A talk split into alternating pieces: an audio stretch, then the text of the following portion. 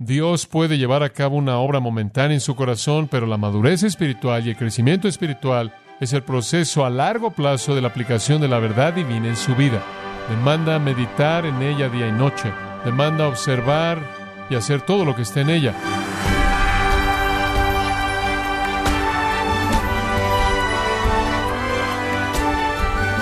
Bienvenido a su programa Gracias a vosotros con el pastor John MacArthur. No importa cuántos años lleve leyendo la Biblia, si no la interpreta y aplica correctamente a su vida, no logrará el beneficio de acuerdo al plan de Dios. ¿Conoce usted los prerequisitos para entender la Biblia correctamente? En la próxima media hora, el pastor John MacArthur le dará una mirada a lo que usted necesita para interpretar la palabra de Dios. Esto es parte de la serie práctica cómo obtener lo máximo de la palabra de Dios en gracia a vosotros. Hemos establecido este cimiento preliminar. Debemos tener un alto concepto de las escrituras, debemos conocer su contenido.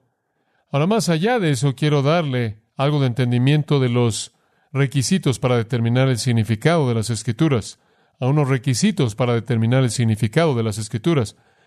Quiero decirle que inclusive los incrédulos pueden tener cierto interés en la Biblia. Siempre me ha sorprendido por qué los teólogos liberales que niegan su inspiración quieren volverse profesores de religión o profesores de teología, pero lo hacen, tienen algún tipo de interés en las escrituras. También es posible para una persona no regenerada, no convertida, no santificada, leer y entender algo del contenido básico de la Biblia, ¿verdad? Pueden leer que Jesús murió en una cruz, pueden leer que Él resucitó, Pueden leer que Él prometió regresar, pueden leer que Él hizo milagros, pueden leer que la cabeza de un hacha flotó, pueden leer que el Señor abrió el mar rojo y que los hijos de Israel cruzaron bajo el liderazgo de Moisés y el ejército de Faraón fue ahogado, pueden leer eso. Pero para comprender su significado, con todas las implicaciones espirituales, hay algunos requisitos. Hay algunos requisitos. Primer requisito, uno debe ser cristiano uno debe ser cristiano. Nunca confíe usted en las habilidades de interpretación de un no cristiano. Le voy a mostrar por qué. Vaya a 1 Corintios capítulo 2. 1 Corintios capítulo 2. El versículo 6. Esta es una porción muy, muy importante de las Escrituras. Versículo 6. Sin embargo, hablamos sabiduría entre los que han alcanzado madurez. Él quiere decir ahí aquellos que están en Cristo, que son creyentes y sabiduría no de este siglo, ni de los príncipes o líderes de este siglo que perecen. Tenemos una sabiduría, tenemos un conocimiento y entendimiento de las profundidades de las escrituras que ellos no tienen. Es la sabiduría que es llamada en el versículo 7 la sabiduría de Dios, hablada en misterio. Eso significa algo escondido. La sabiduría oculta, la cual Dios predestinó antes de los siglos para nuestra gloria la sabiduría que ninguno de los príncipes de este siglo conoció, porque si lo hubieran conocido, nunca habrían que crucificado al Señor de gloria. Está hablando de personas religiosas. Le voy a decir algo más. Si los gobernantes de esta época y los educadores de esta época y los filósofos y los psicólogos y los hombres sabios de esta época entendieran la sabiduría verdadera, no rechazarían al Señor de gloria quien fue crucificado. Ellos no tienen sabiduría. ¿Recuerda usted Jeremías 8:9? Han rechazado mi palabra, entonces ¿qué tipo de sabiduría tienen? Y el punto es inclusive más fuerte en el versículo 9. Conforme él se remonta al Antiguo Testamento y cita Isaías 64 y 65, antes bien como está escrito, cosas que ojo no vio ni oído yo, ¿Sabe usted por qué no conocen el significado de la sabiduría de Dios? ¿Por qué no pueden ir más allá de lo que la Biblia dice, a lo que significa? ¿Sabe por qué? Porque no está disponible puramente al estudio empírico. Ojo no puede ver y oído no puede oírlo. No es puramente una cosa física, no puede ser entendida por el estudio empírico. No puede ser entendido objetivamente por ningún tipo de aplicación de lógica humana o razón o intelecto. Además, versículo 9 dice, ni han subido en corazón de hombre. El hombre no puede entender la sabiduría de Dios externamente mediante investigación objetiva, y él no la puede entender internamente mediante sabiduría subjetiva. No puede conocerla afuera y no la puede conocer adentro, no la puede conocer. Los únicos que pueden conocerla, según el final del versículo 9, son aquellos que qué? Son los que aman a Dios, que aman a Dios. El versículo 10 explica por qué. Pero Dios nos la reveló a nosotros por el Espíritu. Permítanme decirles algo. Solo hay una manera de entender el significado de las Escrituras y ese es ser enseñado por el Espíritu de Dios. No espero que un teólogo liberal dé una respuesta correcta. No espero que alguien en una secta dé la respuesta correcta. Espero que dé la respuesta equivocada porque no tienen el criterio subjetivo interno para discernir la verdad de la sabiduría de Dios. Por lo tanto, no está disponible para ellos. Pero a nosotros Dios nos la reveló por el Espíritu. ¿No es eso sorprendente? A nosotros. Porque el Espíritu todo lo escudriña, aún lo profundo de Dios. Entender la sabiduría de Dios, la sabiduría redentora que se desarrolla en las Escrituras, entender toda la grandeza de la revelación de Dios, no es posible para la humanidad sin la ayuda del Espíritu Santo. Y hay una ilustración de eso en el versículo 11. Porque ¿quién de los hombres sabe las cosas del hombre? Sino el Espíritu del hombre que está en él. Esto es simplemente una pequeña analogía. Solo hay un componente en el ser humano que entiende los pensamientos de un hombre y ese es el espíritu que está en el hombre. En otras palabras, es su yo interno que entiende su mente. Su mano no entiende su mente, su pie no entiende su mente, su nariz no entiende su mente, su oído no entiende, su ojo no entiende. Es esa parte interna de usted que entiende su proceso de pensamiento. Así tampoco, nadie conoció las cosas de Dios sino el Espíritu de Dios. Ninguna parte de la creación física puede conocer la mente de Dios, solo el Espíritu de Dios. Esa es su pequeña analogía. Y nosotros no hemos recibido el Espíritu del mundo, sino el Espíritu que proviene de Dios para que sepamos lo que Dios nos ha concedido. ¿No es eso sorprendente? Y no somos muchos nobles y no muchos poderosos, pero sabemos lo que el mundo no sabe. De hecho, conocemos las cosas que Dios nos ha concedido, lo cual también hablamos, no con palabras enseñadas por sabiduría humana, sino con las que enseña el Espíritu, acomodando lo espiritual a lo espiritual. No me sorprende que la gente en el mundo piensa que somos un poco raros, un poco locos, un poco fuera de órbita, hablamos en un idioma que no entienden. No lo entienden en absoluto. Y nos ven y se preguntan, con nuestras capacidades intelectuales limitadas, ¿cómo es posible que entendemos? ¿Cómo es que conocemos cosas que ellos no conocen? ¿Cómo es que podemos comprender cosas que ellos no pueden comprender? Estaba hablando con un hombre judío el otro día y tuve la oportunidad de darle mi libro del poder de la integridad. Él dijo, bueno, esto es muy útil para mí porque él dijo, Estoy teniendo un gran problema en mi vida, estoy tratando de estudiar ética. Estoy tratando de entender la ética. Un hombre brillante, presidente de un conglomerado de entretenimiento muy grande en Hollywood. Un hombre de mucha, mucha influencia. Y un hombre muy, muy brillante y muy amable. Pero un hombre que estaba preocupado por entender la ética. Yo le dije, aquí está. Aquí está un libro de la integridad y alguien de quien vas a disfrutar leer, un hombre llamado Daniel, un hombre judío que no hizo concesiones en tiempos bíblicos. Y sabe una cosa, aquí estamos con tan poco en términos del mundo. Sin embargo, sabemos lo que ellos simplemente no pueden entender. ¿Por qué? Versículo 14. Y esta probablemente es la clave.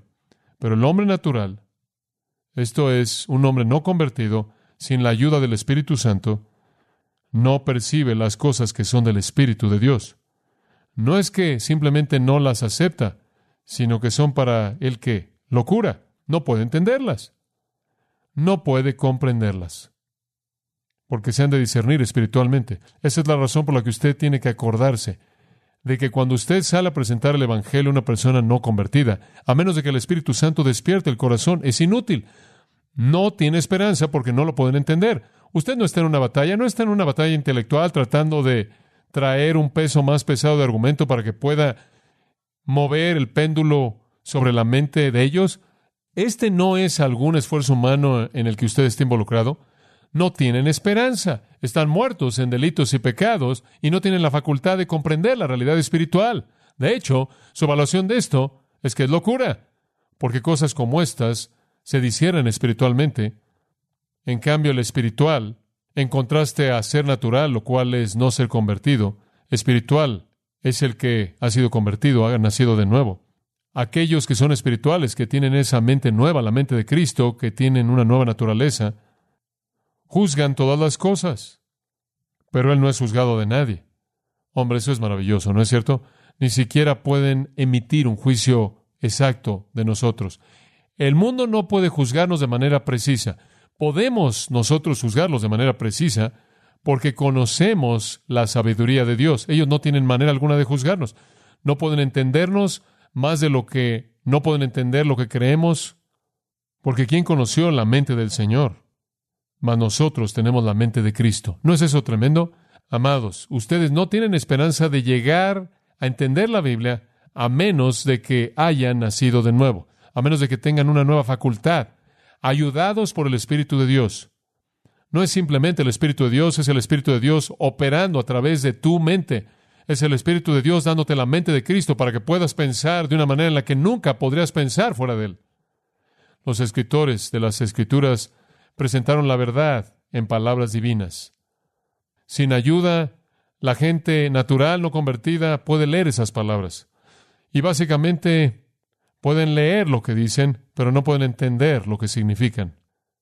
La verdad entonces está disponible únicamente a aquellos que son iluminados por el Espíritu Santo. Martín Lutero escribió en una ocasión, el hombre es como una columna de sal, él es como la esposa de Lot, él es como un leño, él es como una piedra, él es como una estatua sin vida, que usa ni ojos, ni boca, ni sentido, ni corazón, hasta que él es regenerado y convertido por el Espíritu Santo. Lo mejor que un hombre no convertido puede hacer es masticar la corteza de las escrituras, pero él nunca llegará a la madera. Y esa es la razón por la que es tan necio exponerse a alguien que está enseñando la palabra de Dios que no tiene el Espíritu Santo. ¿Qué necedad es esa? Claro que van a terminar con la interpretación equivocada. Hay un segundo componente necesario. Simplemente llamémosle deseo. Deseo. Pase a Primera de Pedro capítulo 2, si usted va a estudiar la palabra de Dios, usted tiene que desearla. Hay una historia antigua de Sócrates, sea verdad o no, quién sabe, pero Sócrates era el filósofo que reinaba, el sabio de su época, y él era la envidia de todo estudiante joven que quería llegar a ser un discípulo de Sócrates. La historia cuenta que cierto joven se acercó a Sócrates, quien solía enseñar junto al mar en una costa, y este joven vino y en un momento en privado le dijo a Sócrates, el brillante señor, me gustaría que usted fuera mi maestro. ¿Me podría enseñar? Se dice que Sócrates le respondió, sígueme. Y él se dio la media vuelta y caminó por la arena hacia el mar y siguió caminando hacia el agua Continuó caminando, siguió caminando, hasta que ambos estaban con el agua al nivel de la boca en el mar, y en cierta manera subía y bajaba por sus labios. Él se volteó y vio al joven, quien para ahora se estaba preguntando qué tipo de lección era esta. Le puso las dos manos sobre su cabeza y lo hundió y lo detuvo ahí, queriendo ejercer mucho respeto hacia su maestro. El joven hizo su mejor intento por permanecer debajo del agua de manera callada y aguantar la respiración. No obstante, se volvió más bien imposible después de unos cuantos momentos, y él comenzó a pelear y después comenzó a moverse mucho y Sócrates, siendo un hombre fuerte, lo mantuvo ahí y lo mantuvo ahí y lo mantuvo ahí. Y de acuerdo con la historia, en algún punto entre un minuto y dos minutos, lo cual es mucho tiempo. Y finalmente soltó al hombre que luchaba. Y él salió brincando del agua, escupió agua salada por todos lados y le gritó a Sócrates, ¿qué es lo que estás haciendo? o algo así. a lo cual se dice que respondió, cuando quieras conocer con tanto deseo como quieres respirar, seré tu maestro. Presentó el punto. Hay algo que debe ser dicho para eso. El estudio bíblico real diligente es realizado por personas que quieren conocer de manera desesperada. Hay cierto nivel de desesperación y Pedro trata con eso. Observe Primera de Pedro, 1 Pedro 2, versículo 1. Desechando pues toda malicia, todo engaño, hipocresía, envidia y todas las detracciones, desead como niños recién nacidos la leche espiritual no adulterada, para que por ella crezcáis para salvación, si es que habéis gustado la benignidad del Señor. Ahora, el corazón de este pasaje es una afirmación. Desead como niños recién nacidos la leche espiritual no adulterada. Aquí no está hablando de leche y carne como en 1 Corintios 3. Él está dando una analogía simple y aquí está. Necesita usted tener el mismo tipo de deseo por la palabra que un bebé tiene por la leche. Es una gran analogía, ¿no es cierto? Cuando usted trae un bebé a su casa, un bebé recién nacido, realmente eso es lo único que les importa. Y se lo notifican a usted. Y se lo notifican de manera incansable cuando es el momento para tomar esa leche. ¿A usted le importa de qué color son las cortinas en su pequeña habitación que usted arregló? ¿A usted le preocupa de qué color son las pequeñas botas y las cosas que usted les pone? ¿Y usted le preocupa enchinar su cabello y poner un pequeño moño, lo que sea? ¿A usted le preocupa que tengan un conjunto de pijamas con balones de fútbol americano si es niño? ¿A usted le preocupa todo eso? Lo único que les preocupa a ellos es la leche. Deles leche enfrente las consecuencias y deles más. La vida es muy, muy simple. Y esa es la simplicidad que Pedro tiene en su mente conforme extrae la analogía al escribirle a estos creyentes que están dispersos a lo largo del Ponto, Galacia, Capadocia, Asia y Bitinia, que son los escogidos de Dios, en medio de tiempos difíciles, inclusive persecución. Él les llama a tener un hambre tener un apetito, tener un enfoque singular que desea las escrituras, como un bebé recién nacido desea la leche.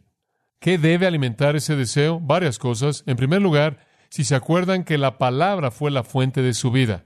¿Ve usted la primera frase en el versículo 1? Desechando pues, eso lo lleva usted de regreso. ¿De regreso a qué? De regreso al versículo 23. Siendo renacido no de simiente corruptible, sino de incorruptible, por la palabra de Dios que vive y permanece para siempre renacieron por la palabra de Dios. El punto es que la palabra de Dios hizo el impacto más profundo en su vida jamás. El impacto más profundo en su vida posible. Y si la palabra de Dios es así de poderosa para tener ese tipo de impacto en su vida, entonces debería anhelarla. Recuerde, la palabra es la fuente de su vida. Si cambió de manera tan dramática su vida al principio, recuerde lo que hará si usted continúa deseándola. En segundo lugar, elimine su pecado. Recuerde que la palabra fue la fuente de su conversión. En segundo lugar, elimine su pecado. Versículo 1. Desechando pues toda malicia. Malicia es que aquí en el griego simplemente significa maldad general. Desechando pues toda maldad. Y él da algunas ilustraciones, algunos ejemplos, como el engaño. La palabra engaño es dolos en el griego. Es la palabra usada para un anzuelo, lo cual es muy engañoso si usted es un pez, obviamente. Deseche la hipocresía, deseche las envidias, deseche catalalia, la. Es una palabra onomatopéyica, se oye como lo que significa calumniar, hablar de alguien a sus espaldas. Deseche de ese tipo de cosas, deshágase de la maldad en su vida y después desee la palabra. ¿Qué motiva este deseo? Recordar el poder de la palabra de Dios como es demostrado en su salvación y una eliminación de su pecado mientras que haya pecado en su vida, va a enturbiar ese deseo, va a echar a perder la pureza de ese enfoque, va a alejarlo de la palabra de Dios. Como alguien escribió en su Biblia hace mucho tiempo atrás, o este libro te mantendrá alejado del pecado, o el pecado te mantendrá alejado de este libro. En tercer lugar, admita su necesidad. Versículo 2. Desead, como niños recién nacidos, la leche espiritual, no adulterada, para que por ella crezcáis para salvación. Admita su necesidad. Sea lo suficientemente abierto y honesto como para clamar por ella. Siempre me entristece cuando conozco a gente que está en un lugar en el mundo en el que no parecen poder encontrar una iglesia, no parecen poder encontrar un lugar en donde puedan ser alimentados con la palabra de Dios y tienen un corazón que clama, que anhela esto. Reconozca esa necesidad, clame como ese bebé clama por la leche. Busca el crecimiento, es otra cosa. Recuerda el poder de la palabra en su salvación, haga un lado el pecado, admita su necesidad por la palabra. Busca el crecimiento para que usted pueda crecer con respecto a la salvación. Y el último punto pequeño que presentar es examine sus bendiciones. Versículo 3. Si es que habéis gustado la benignidad del Señor, si usted ya sabe cuán bueno es conocer su palabra y obedecerla, si usted ya ha sido bendecido en obediencia en el pasado, examine eso y busque obedecer en el futuro. ¿Cómo sabe usted cuando alguien tiene este deseo? ¿Cómo sabe usted cuando alguien realmente tiene un anhelo por la palabra? En primer lugar, la honran. La honran. La tienen en alta estima. Son como Job, quien dijo, he atesorado las palabras de su boca más que mi alimento necesario. Son como Jeremías, quien dijo, fueron halladas tus palabras y las comí, y tu palabra me fue por gozo y regocijo de mi corazón. Son como el salmista quien dijo, deseables son más que el oro, y más que mucho oro afinado, y dulces más que miel, y que la que destila del panal. Cuando yo encuentro a alguien que honra la palabra, yo estoy viendo deseo. Y después un amor por la palabra, un afecto profundo por su verdad. Eso se manifiesta en querer hablar de la palabra, querer enseñar la palabra, querer oír la palabra enseñada, querer leer libros que abren su verdad, como leímos en el Salmo 119 una y otra vez, oh cuánto amo yo tu ley, me deleito en tu ley, es mi gozo, es mi regocijo. La gente que tiene este deseo honra la palabra, la respetan, la exaltan, la obedecen, la aman, tienen un afecto profundo por sus verdades, prefieren hablar de eso que de cualquier otra cosa, prefieren buscar un entendimiento de doctrina sana que cualquier otra cosa. También pelean por ella. Pertenecen a Judas 3, contienden ardientemente por la fe que ha sido una vez dada. Van a ir a la guerra, van a ir a la batalla por su veracidad. Van a ir a la batalla en contra de aquellos que atacan su verdad. Es así de preciada para ellos. Cuando usted honra la palabra y cuando usted ama la palabra, usted peleará por ella. Algunas veces la gente dice, bueno, necesitas ser más pacificador, necesitas ser más conciliador, quizás necesitas ser más amoroso y quizás ese es un rasgo de personalidad y tienen razón. Pero cuando hablamos de la palabra de Dios y usted la ama y la honra, usted no puede evitar más que pelear por ella. Y después yo añadiría, la gente que desea la palabra la proclama también, la proclama. No me diga que usted tiene este anhelo por la palabra, no me diga que es más dulce para usted que la miel y más preciada que el oro si usted no la proclama. Porque sea lo que sea de lo que usted más ama, usted va a hablar de eso, ¿no es cierto? Sea lo que sea que usted más ama, usted habla de eso. Veo todas estas calcomanías. Mi niño fue el alumno de honor en tal y tal lugar. Debe haber muchos niños que reciben eso porque está en muchas defensas de autos. Padres que quieren proclamar de la defensa de atrás de su auto su amor por su niño. Entiendo eso. Usted ve muchos más de esos de lo que ve calcomanías que dicen mi Salvador es el Señor Jesucristo. Entiendo la humanidad de eso. Entiendo cuando un joven se enamora y de lo único que él puede hablar es su novia. Entiendo cuando un pequeño en un juego de béisbol de ligas menores anota un jonrón. Esa es la cosa más importante en su vida y probablemente en la vida de su padre también por un tiempo. Entiendo esos aspectos de la vida, pero algunas veces muestran un orden de prioridades realmente confundido, ¿no es cierto? La gente que anhela la palabra como un bebé anhela leche, no puede evitar más que proclamarla, no pueden ser refrenados, simplemente sale.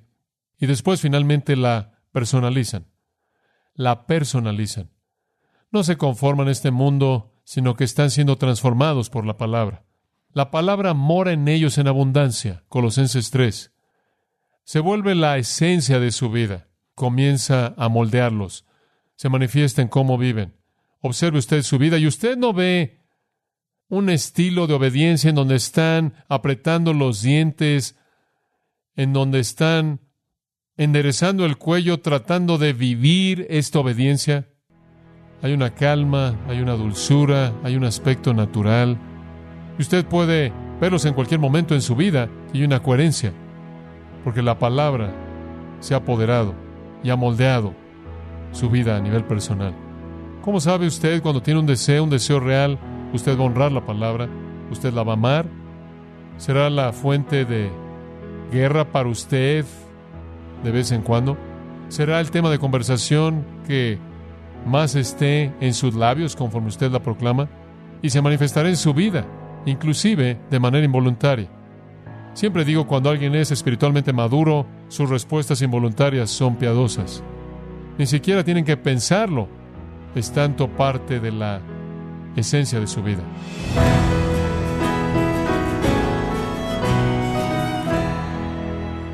John MacArthur nos está ayudando a obtener lo máximo de la palabra de Dios y nos ha mostrado lo que se necesita para comprender el significado de las escrituras y aplicarlo diariamente a nuestras vidas, como parte de la serie Cómo obtener lo máximo de la palabra de Dios en gracia a vosotros. Y también quiero recordarle, estimado oyente, que tenemos a su disposición el libro La palabra final, escrito por John MacArthur, donde nos enseña a defender la inerrancia y la suficiencia de las escrituras. Puede adquirirlo en nuestra página en gracia.org o en su librería cristiana más cercana. Y también aprovecho el momento para comentarle que puede descargar todos los sermones de esta serie Cómo obtener lo máximo de la palabra de Dios así como todos aquellos que he escuchado en días, semanas o meses anteriores, y no olvide leer artículos relevantes en nuestra sección de blogs en gracia.org.